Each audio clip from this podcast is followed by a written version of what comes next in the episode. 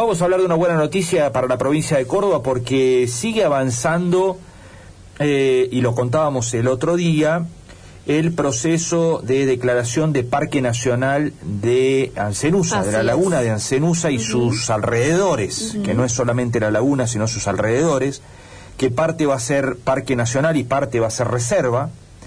Eh, y que es realmente una joya de la biodiversidad que tiene la provincia de Córdoba. Bueno, hubo tratamiento esta semana en diputados, en comisión, eh, de un nuevo trámite justamente para que eso mm, vaya avanzando y se va acercando el momento de la sanción en la Cámara Baja del Congreso. Decíamos, bueno, a lo mejor eh, tenemos suerte y antes de fin de año hay sanción, los media sanción, lo cierto es que está el recambio de diputados en el medio, bueno, vamos a ver qué pasa con eso.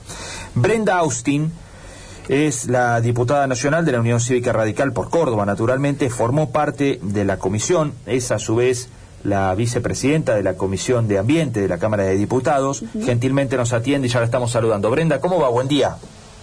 ¿Qué tal? Buenos días, ¿cómo les va? Bien, muchísimas gracias por atendernos. Bueno, ¿está más cerca ya de ser Parque Nacional Ancenusa?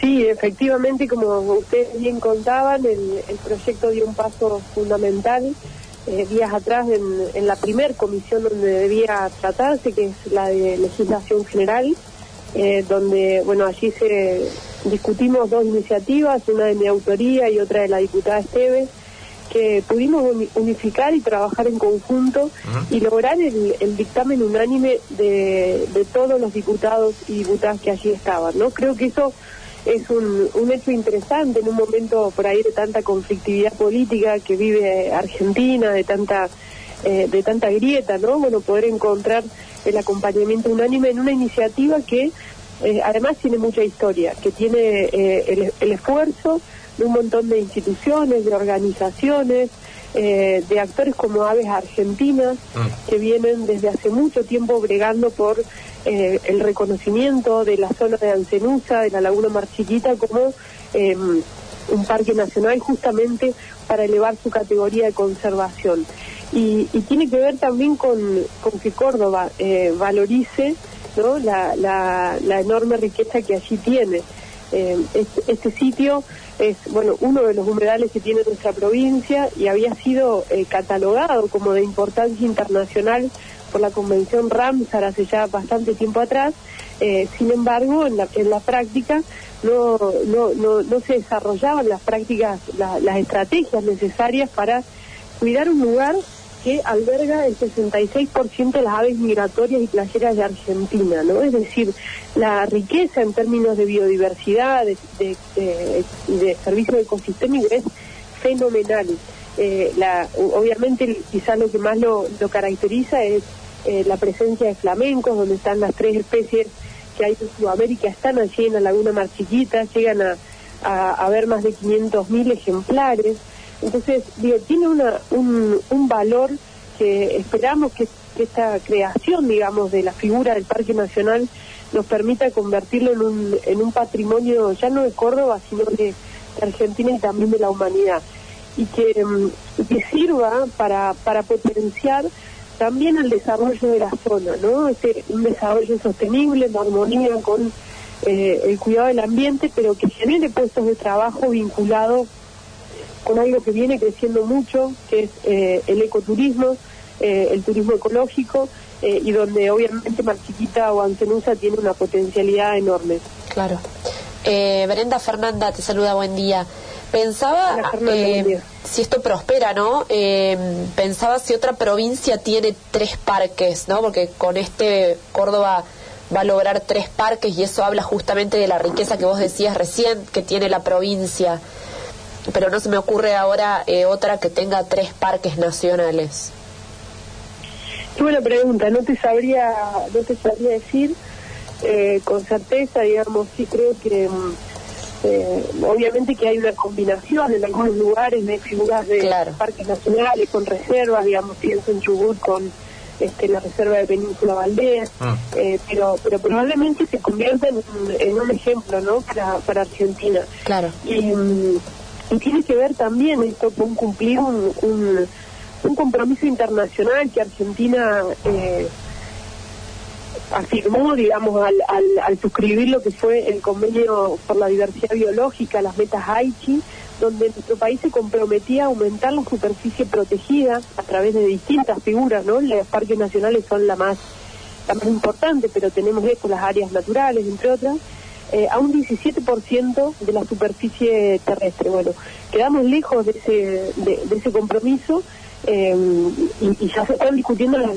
nuevas metas para la próxima década. Claro. Y creo que esto que estamos haciendo, bueno, donde se está discutiendo eh, eh, nuestro parque nacional, pero también se está discutiendo un parque nacional más en, en Río Negro, el Parque Nacional Islote de Lobos y, otro Parque Nacional en Chaco, bueno, vienen a, ayudar en esta dirección, a, proteger ecosistemas que son muy frágiles, que están muchas veces muy presionados por los entornos productivos, pero entender que esto, que, que esta idea del desarrollo sostenible, del cuidado ambiental, pero acompañado del crecimiento económico eh, y del desarrollo social, puede encontrar en los parques nacionales un aliado, eh, puede encontrar en esta, en esta dinámica, eh, fíjense, en el caso de Ancenusa, la, la zona noroeste de la laguna, eh, que se corresponde con el norte de Córdoba, una zona históricamente postergada, donde allí todavía se practica la ganadería trashumante, eh, donde muchas veces las familias que estaban radicadas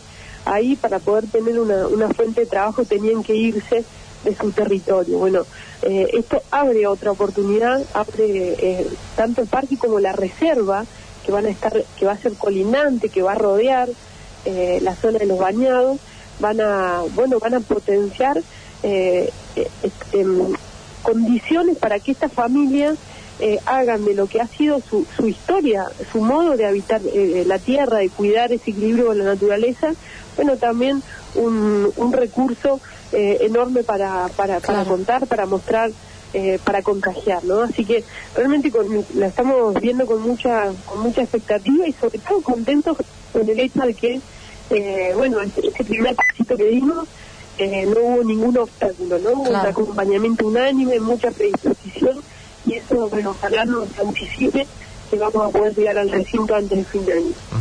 Bueno, eh, mencionabas en ese sentido un dato no menor, que habían logrado sintetizar con la diputada Esteves un proyecto único cuando cada una llegaba con su propio proyecto, ¿no? Sí, exactamente. Y, y además Mira, eh, digo más para, poner realmente de relieve ese trabajo sostenido de tanta gente, ¿no? Eh, quizás una de las que hace mucho tiempo empezó a pelear por el reconocimiento eh, de, este, de este parque fue la diputada Nazario. Sí. en la legislatura de Córdoba también, bueno, se, se, acompañó por unanimidad todos los bloques políticos allí empujando y, y creo que eso, bueno, es, un, es una buena señal. No fue fácil llegar hasta acá, eh, transitamos mucha incertidumbre, hubo en el medio del proceso mucha discusión sobre los límites del parque. Pensemos que eh, tiene una complejidad adicional porque obviamente para ceder la jurisdicción, digamos, eh, tiene que primero el Estado provincial acordar con los propietarios de esa tierra ah. para que se produzca la sesión y en el caso de Marchiquita muchos de esos límites terminaban estando bajo agua, ¿no? Con lo cual nos generó una discusión muy intensa donde los límites del parque y de lo que iba a ser la reserva, bueno, nos llevaron a, presentar numerosos pedidos de informe para tratar de evitar que eh, se reduzca la zona de protección y que solamente terminemos protegiendo eh, el espejo de agua y no sus costas, ¿no? Donde, eh, donde también hay gran parte de su riqueza. Bueno, em, creo que el aprendizaje de ese proceso de diálogo, donde también los municipios de la zona estuvieron muy eh, involucrados activamente, algunas organizaciones de la sociedad civil como eh, eh, jóvenes de Ancenusa que, llevaron adelante encuentros con las escuelas rurales de la zona oeste de la laguna. bueno, son ejemplos muy interesantes ¿no? de, apropiación de la comunidad que hoy lo ve ve la creación de este parque no como una amenaza, sino como una enorme oportunidad. Claro. Bueno, ¿y creen que va a tener media sanción antes de fin de año? Bueno, esperamos que sí. Eh, creo que, están dadas las condiciones vinculadas al consenso político. No tengo ninguna duda respecto de eso. Em, pero bueno, hay que ver si dan los, los, tiempos materiales, ¿no? Eh, estamos ya en un momento de, de, presencialidad al 100%, de manera que cada vez que se convoca a una comisión hay que tener certeza de que efectivamente se va a poder tener el quórum para, para poder dictaminar.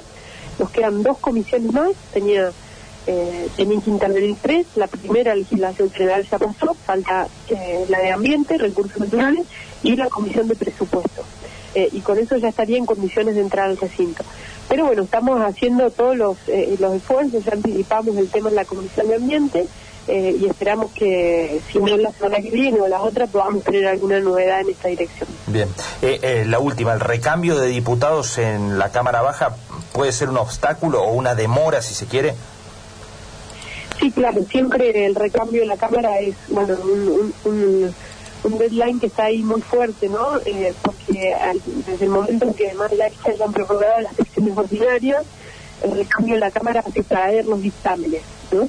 Eh, ¿Qué quiere decir esto? Que, bueno, los casos que vimos, si, no logramos antes del 10 de diciembre llevarlo al recinto, el año que viene habrá que comenzar de nuevo. Eh, así que, bueno, creo que, que esto que es un riesgo es también un incentivo para que podamos avanzar. Y sabiendo que es un tema que le interesa a, todos los sectores políticos, que la nación quiere que prospere, que la provincia quiere que prospere eh, y que legisladores de distintos partidos también, ¿no? Entonces, bueno, ojalá que esa sinergia nos permita, si tenemos una sesión antes del 10, bueno, poder así garantizar su tratamiento. Bien, perfecto. Brenda, te agradecemos muchísimo estos minutos, han sido muy amables. Muchas gracias a ustedes, a disposición. Hasta la próxima.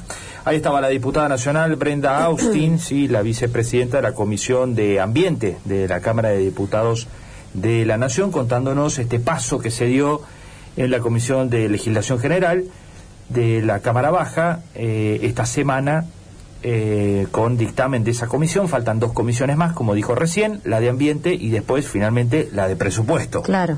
Eh, la que asigna los recursos a este eh, proyecto por ahora de declarar Parque Nacional a este, la laguna de Mar Chiquita y sus alrededores. Bien. Bueno. miren, Santa Cruz tiene cinco parques nacionales. Ah, bien. La Patagonia, el Perito Moreno, los glaciares, Monte León y los bosques petrificados de Jaramillo. Es la que más tiene, son cinco, una provincia bellísima. Neuquén también tiene tres ya declarados el Parque Nacional em, Laguna Blanca, Lanín, el Parque Nacional Lanín, y los Arrayanes. Claro. ¿No? Claro. Y eh, la otra que tiene tres es Salta. Sí. El, Parque Baritú. Sí. El Parque em, el Rey y los Cóndores. ¿No? Si esto se aprueba, ahí entraría Córdoba también con tres, tras la Sierra y la Quebrada del Condorito. Después hay muchas con dos y algunas que tienen solo uno. Bien. Bueno, muy bien. Eh, aparte tiene una importancia muy grande más allá de los límites de Córdoba, ¿no? Para, Absolutamente, claro. el ambiente en general que no reconoce límites de políticos. Exacto.